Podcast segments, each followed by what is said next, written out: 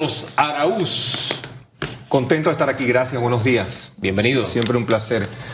Estuvo de cumpleaños, así que lo felicito a nivel nacional porque no lo hice en el chat. Ah, muchas gracias, muchas gracias. Muchas gracias por su los regalos pueden hacérmelos llegar a mí, yo los filtro y se los hago Sí. llegar a Carlos. Intermediados. Sí, ese es, una, ese es un nuevo emprendimiento. Recepción de regalos. Y cobrar una comisión por ello. Claro, claro. Y si hay vino, yo lo libro de eso y yo me quedo con el vino. Mire, señor Carlos, a mí el tema de los pymes, y de verdad que creo que la analogía de la historia real del panameño, porque las analogías históricas son del señor Ian Ramos, Sí.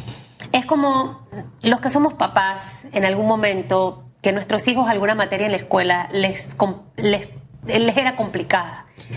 Y, y- y llegaban al salón y te decían, papá, pero es que no entiendo nada, mamá, es que no, no sé qué, no supe qué llenar. Eso a un padre o a una madre le da dolor. Bueno, a mí me da dolor encontrarme a empresarios que en realidad están en un emprendimiento a ciegas, A ciegas. sin saber nada. Sí. Y tras eso han tenido un panorama catastrófico durante la pandemia. Sí. Y para rematar, hasta el sol de hoy, las reales ayudas que se necesitan no terminan de llegar. Entonces uno se pregunta, uno escucha, tú estuviste con nosotros en Albrook cuando el, fue. el viceministro de Comercio yo creo que hasta se molestó conmigo, Sí. porque yo decía, es que yo no veo nada de eso. Sí. Entonces cuando yo entrevisto a personas como el señor Nicola, me reafirman efectivamente que el escenario sigue exactamente igual. Sí, y, y lamentablemente los números, la estadística está allí para apoyar precisamente la desidia o la indolencia o la inexactitud en la precisión de los programas, lo que sea que haya sido por parte pues del gobierno principalmente o también pues de algunos otros sectores que pudiesen apoyarse. Da dolor. Yo, yo creo que la frustración es tal que llega al punto de nuevo de a lo mejor renunciar y decir pues ya no puedo más.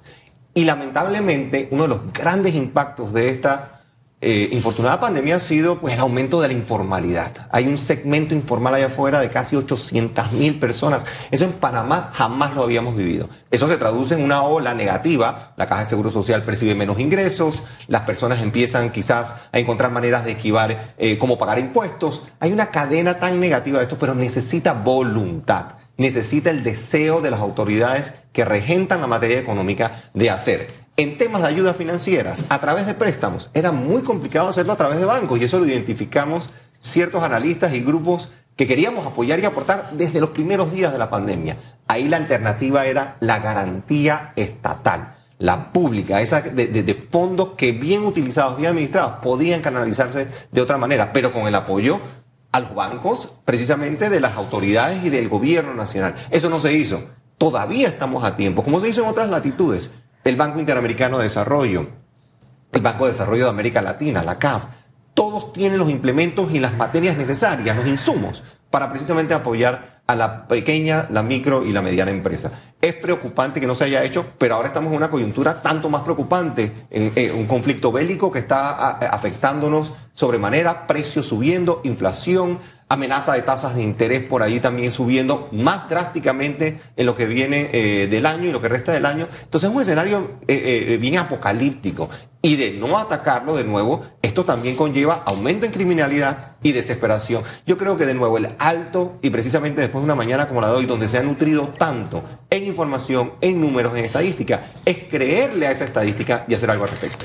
Hombre, lo que decía Susan de que le planteaba al ministro que no se veía cuando usted llega a la conclusión o a las cifras que se presentan hoy, que solo se ha llegado con ayuda al 2%, eso no se ve, es una gota de agua en el mar, Sí. triste y lamentablemente. Ahora, el punto es, lo que plantea este grupo es que el siguiente peldaño, que se pase a un peldaño diferente, a un escenario distinto, y es una APP, Sí. donde haya formación, donde haya seguimiento, donde haya un banco, en fin, que haya una nueva entidad que evolucione en PIMA, a, PYME a, a un nuevo nivel basado en esta nueva estructura. Lo es viable. ¿Cómo, cómo lo analiza usted? Sí, el, el modelo de la, de la autoridad de, de la micro, pequeña y mediana empresa, yo creo que simplemente caducó. Es un, es un proceso que quizás la influencia de lo político está contaminando ciertas decisiones, el deseo a lo mejor de, de- hacer poco para cumplir y quizás sencillamente anotar ganchos de logros en un plan a lo mejor no necesariamente de ejecución. Eso, eso no funciona en una economía como la nuestra. ¿Qué funciona como la nuestra y como la de la región? innovación, tecnología, acceso a crédito, inclusión financiera. La inclusión financiera no puede darse a través de la informalidad, a través de, por más buen deseo y más, más buen producto que un emprendedor tenga, si no tiene el escaparate de apoyo, el financiero, el educativo, eh, eh, crear de nuevo el famoso ecosistema que tantas veces se ha mencionado, donde hay diferentes actores. Eh, que, que, están aportando y que están contribuyendo. Si no existe eso y si no aportamos hacia eso, el modelo de la AMPIME sencillamente no va a cumplir la expectativa para solventar. ¿Qué sí puede pasar?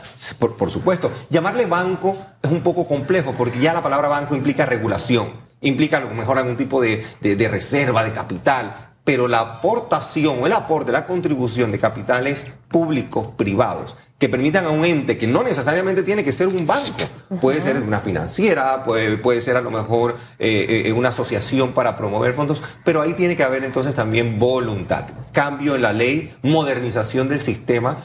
Nos actamos de tener de nuevo una banca así, estable, sólida, robusta, pero ¿qué tal de una banca más humana? Una que comprenda que de nuevo el cambio socioeconómico, el cambio del ambiente, la gobernanza son importantes y para el microempresario vital el dinero para entrar, para sobrevivir. O sea, no lo ves como un banco específicamente para esto, sino que el resto de, de la línea bancaria Sí. ¿Crea algún tipo de servicio específicamente para este sector? Lo que sucede es que si le llamamos banco, de nuevo, la regulación es mi preocupación. Te van okay. a castigar de salida y te van entonces a poner los mismos requisitos y requerimientos ¿Y, y qué, y que qué, le están poniendo los últimos dos años y no hemos podido canalizar los fondos. ¿Qué funcionaría o qué reemplazaría? ¿Cuál sería el modelo a seguir? Sí, yo, yo lo veo más a través de nuevo. La, la, las alianzas público-privadas están reglamentadas, están reguladas, no se han hecho. Sé que no es una prioridad. Incluso en este foro de radiografía, uh -huh. el viceministro de Economía y Finanzas dijo que no lo veía pasando ni siquiera este año. Sin embargo, a través de un vehículo como ese, que tenga un marco jurídico preparado, que podamos establecer reglas, podemos hacer que los fondos lleguen donde tienen que llegar. ¿Cómo impactaría esto la economía? ¿Cómo impactaría en la generación de empleos que es lo que, eh, con lo que debemos obsesionarnos en este momento. Totalmente, y sorprende sobremanera que no hayamos atacado esto con mayor urgencia, incluso a pesar de los llamados de los gremios. Cámara de Comercio, Consejo Nacional de la Empresa Privada. Entiendo que se dio una reunión hace un par de días nuevamente con el ministro Martínez, que de nuevo no puedo dudar de sus buenas intenciones. Y es que la intención allí no se cuestiona. Lo que se está cuestionando ahora es la acción implementar lo concreto para aterrizar en resultados.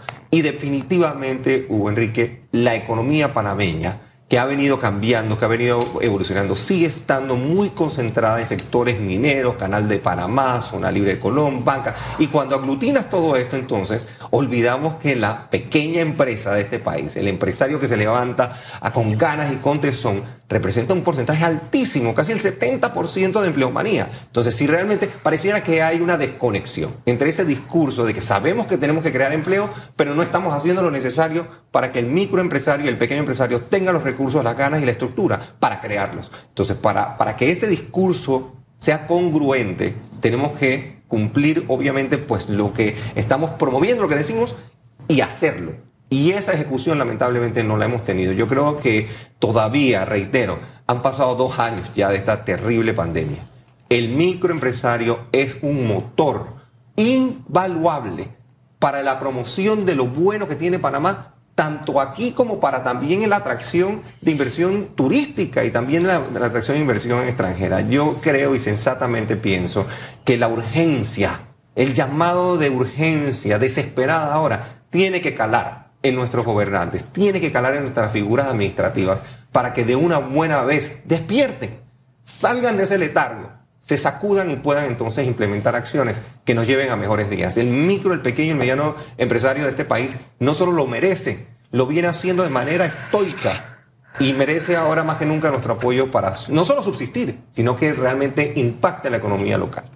Y lo decía el señor Quevedo ayer, o sea, sí. este, este tema ya hay que agarrarlo como una obsesión del Estado. Sí. Básicamente para que podamos ver esos resultados. Estamos al inicio de un segundo trimestre, sí. donde definitivamente estamos apelando todos a que la inversión venga, que, que, que al final se generen muchos proyectos, ¿Cuál sería ese mecanismo para tratar de hacer que este segundo trimestre sea mejor que el primero? Sí, de nuevo, eh, eh, acaban de salir los resultados sobre eh, el tema de recaudación fiscal y hemos aplaudido de nuevo la gestión 1.700 millones de dólares en un trimestre, mejor trimestre en una década, según los números eh, que arroja la Dirección General de Ingresos. Eso de nada sirve, de nada sirve si no podemos trasladar esos ingresos a la gente que lo necesita y la gente que los que definitivamente crea trabajo en Panamá. La manera llegar a esa asistencia financiera garantizando a los bancos que el buen recurso invertido va a ser devuelto, va a ser definitivamente repagado y que el Estado panameño se involucre garantizándole a los bancos panameños, empezando quizás con los estatales, que se anime a que la rueda del crédito se reactive. Sin crédito no puede haber un despertar económico. Sin crédito Sin no puede haber un despertar económico. Creo que esa es la frase de cierre. Y es urgente y necesario. La plata está ahí. Ahí está el dinero. Está Ahí en la bóveda. Ahí está. Está, está- está deseosa de, ser usada. Dirían los, los- los grandes inversionistas hoy del mundo de las inversiones que hay Que hay. por todos lados, para no hacerle publicidad A nadie. a nadie, que esa plata hay que ponerla a mover, que hay que ponerla que genere. Es- esa rueda es necesaria que se reactive. Don Carlos, gracias. Gracias Esa frase concluimos.